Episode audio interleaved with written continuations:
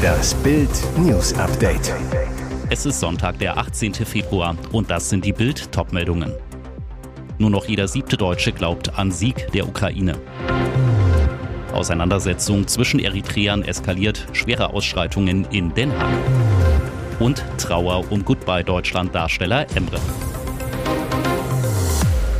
Heftiger Rückschlag für die Ukraine. Seit Oktober hat die russische Armee alles daran gesetzt, die ostukrainische Stadt Avdiivka zu erobern, hat unter hohen Verlusten immer härtere Attacken gefahren. Jetzt ziehen sich die ukrainischen Truppen aus der Stadt zurück. In Deutschland glauben auch angesichts solcher Meldungen immer weniger Menschen, dass der Krieg gut für die Ukraine ausgeht. Laut einer repräsentativen INSA-Umfrage für die Bild am Sonntag sind nur noch 14 Prozent der Ansicht, dass die Ukraine den Krieg gewinnen wird. Das sind sechs Prozentpunkte weniger als noch vor einem Jahr. Mehr als jeder Vierte glaubt inzwischen, dass Russland gewinnen wird. 47 Prozent, also gut die Hälfte, glauben, dass keiner von beiden gewinnen wird. Interessant, deutlich gestiegen ist das Ansehen der deutschen Unterstützung, während in den USA ein Milliardenpaket für die Ukraine am Repräsentantenhaus zu scheitern droht, sagt der größte Teil der Deutschen, wir machen bereits genug. In Zahlen 42 Prozent glauben, dass die Bundesregierung genug tue, um den Angriff Russlands auf die Ukraine zu stoppen. Das sind sieben Prozentpunkte mehr als vor einem Jahr. 40 Prozent glauben, Deutschland tue zu wenig. Damit sind zum ersten Mal mehr Menschen der Ansicht, dass Deutschland sich ausreichend engagiert. In Den Haag ist es am Samstagabend zu schweren Ausschreitungen zwischen rivalisierenden Eritrea-Gruppen und der Polizei gekommen. Wie die Zeitung The Telegraph berichtete, war es an einem Obst- und Gemüsemarkt zunächst zu Auseinandersetzungen zwischen zwei Gruppen von Eritreern gekommen. Als die Polizei anrückte, attackierten die Randalierer auch die Ordnungskräfte. Polizeiautos, ein Bus und weitere Personenwagen wurden von den Randalierern in Brand gesetzt und das Veranstaltungsgebäude eines Eritrea-Treffens wurde schwer beschädigt, wie auf Fernsehbildern zu sehen war. Die Bereitschaftspolizei ging mit Tränengas gegen die Gewalttäter vor. Der Bürgermeister verhängte am Ort der Krawalle den Notstand, was der Polizei weitreichende Befugnisse gibt. Fotos und Videos aus dem Zentrum der holländischen Großstadt zeigen das Ausmaß der Gewalt. Polizeiwagen standen in Flammen, die Randalierer bewarfen Polizisten mit Pflastersteinen. Auch Fahrräder und Verkehrsschilder sollen als Wurfgeschosse verwendet worden sein. Nach Angaben der Polizei war zunächst nicht deutlich, inwiefern es Verletzte und auch Festnahmen gab. Was der konkrete Auslöser der Auseinandersetzung war, wurde zunächst auch nicht bekannt. Trauer um Goodbye Deutschland-Star Emre. Wie der Sender Vox in den sozialen Medien mitteilte, ist er bereits Anfang des Monats unerwartet verstorben. Er wurde nur 32 Jahre alt. Emre war den Fans der Sendung aus dem vergangenen Jahr ein Begriff. Damals lebte er mit seiner Partnerin in der Türkei.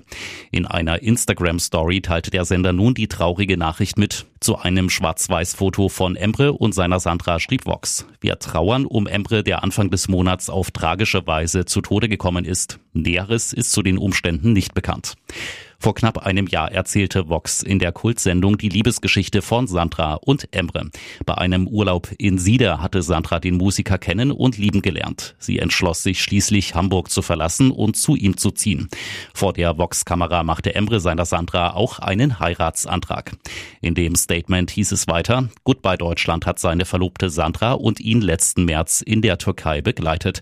Wir sind in Gedanken bei Sandra und Emres Familie und möchten unser herzliches Beileid aussprechen. Der Fußball rückt schnell in den Hintergrund. Leipzig schlägt Gladbach mit 2 zu 0. Im Bundesliga-Topspiel ist es in den 90 Minuten allerdings gespenstisch still. Das hat gleich zwei traurige Gründe. Vor Anpfiff haben die Leipzig-Fans ihre Unterstützung eingestellt. Grund, ein Fan musste hinter Sektor B reanimiert werden. Jegliche Hoffnung ist allerdings vergebens. Der Fan ist leider gestorben. Stadionsprecher Tim Tölke in der Halbzeit. Es gab einen medizinischen Notfall während des Spiels. Wir müssen euch leider mitteilen, dass die Person verstorben ist. Wir sind in Gedanken bei dem Fan und der Familie.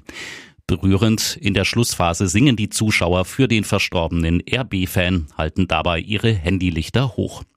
RB-Verteidiger Benjamin Henrich sagte nach dem Spiel bei Sky, in der ersten Halbzeit habe ich mitbekommen, dass unsere Fans wenig Stimmung gemacht haben. Die Spieler auf der Bank haben uns dann in der Pause informiert, was passiert ist.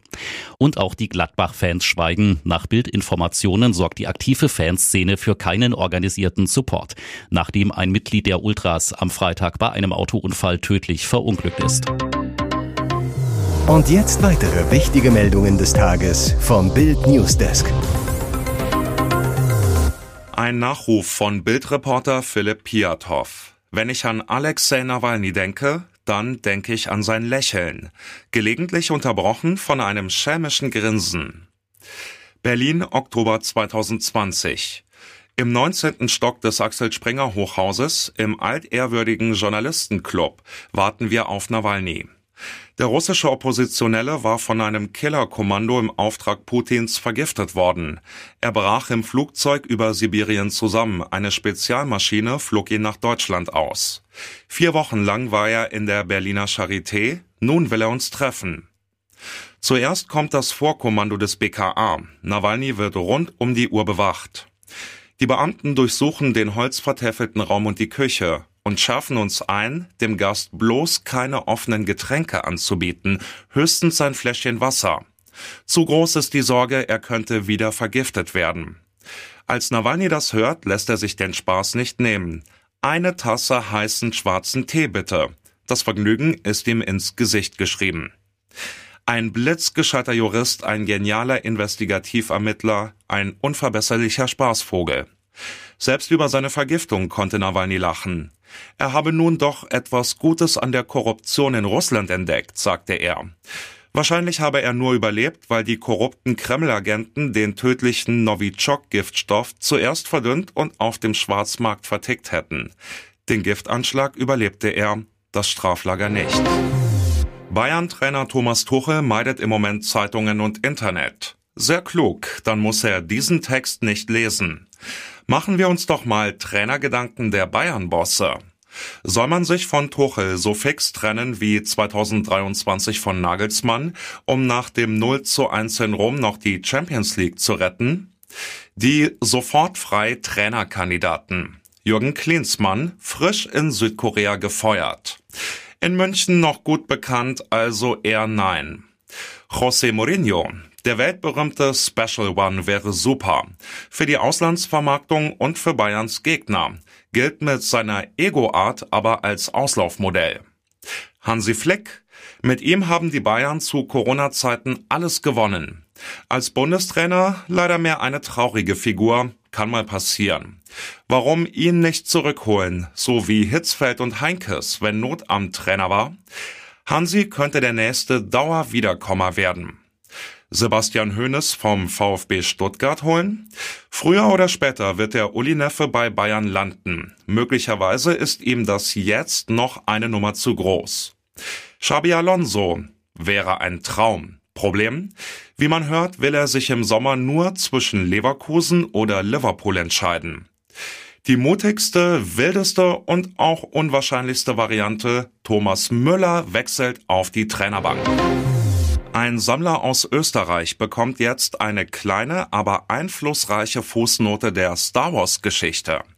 Er hat ein Originaldrehbuch für den ersten Star Wars Film für umgerechnet rund 12.600 Euro ersteigert. Es war vor Jahrzehnten im Besitz des Filmhelden Harrison Ford, also Han Solo. Das unverfilmte Skript trägt den Titel The Adventures of Luke Starkiller. Luke Starkiller? Jedi-Fans wissen, dass ursprünglich Luke Skywalker mal diesen Namen tragen sollte. Der erste Krieg der Sterne-Film von 1977 hatte bekanntlich eine lange Kreativpause hinter sich mit zahlreichen Änderungen. Ford hatte das Skript bei den Dreharbeiten für Krieg der Sterne, den ersten Teil der Science-Fiction-Saga, benutzt. Es handelt sich genau genommen um den vierten Entwurf des Drehbuchs vom 15. März 1976. Das unvollständige und nicht gebundene Skript enthält Überarbeitungen und stellt auf Seite 56 den Weltraumpiloten Han Solo vor. Mit dieser Rolle wurde Ford damals zum Weltstar. Wie das Skript in die Hände des Auktionshauses kam? Ford hatte das Drehbuch in einer Londoner Wohnung in Notting Hill liegen gelassen, die er für die Dreharbeiten gemietet hatte. Der Vermieter hatte die Stücke nach Fords Auszug gefunden und jahrzehntelang aufbewahrt. Sie sind das schönste Liebespaar der Sportwelt und das sollen jetzt auch alle sehen. Es war die Überraschung des Glamour-Abends. Rennfahrer Mick Schumacher flanierte mit seiner Freundin Laila Hasanovic über den roten Teppich. Zum ersten Mal. Wo? Beim 53. Ball des Sports in Frankfurt. Es ist der erste öffentliche Auftritt der beiden. Sie ultralässig, er wirkte leicht nervös, zappelte von einem Fuß auf den anderen. Fragen nach ihrer Beziehung wollten die beiden nicht beantworten. Mick, Sohn von Formel-1-Legende Michael Schumacher, winkte freundlich, lächelte die Reporter ganz sympathisch weg. Laila strahlte und schmiss sich in Pose, das kann sie gut. Das dänische Model ist schließlich Werbegesicht der niederländischen Dessous-Marke Hunkemöller und ein absoluter Hingucker. Sie trug ein hauchzartes Schlauchkleid in der Trendfarbe Taupe, graubraun also. Seit August 2023 sind Mick und Laila ein Paar. Der Rennfahrer meint es mit seinem Model offenbar richtig ernst. Kommentar von Eislauf-Ikone Marika Kilius zu den beiden. Die sind richtig verknallt, das sieht man. Das ist doch schön.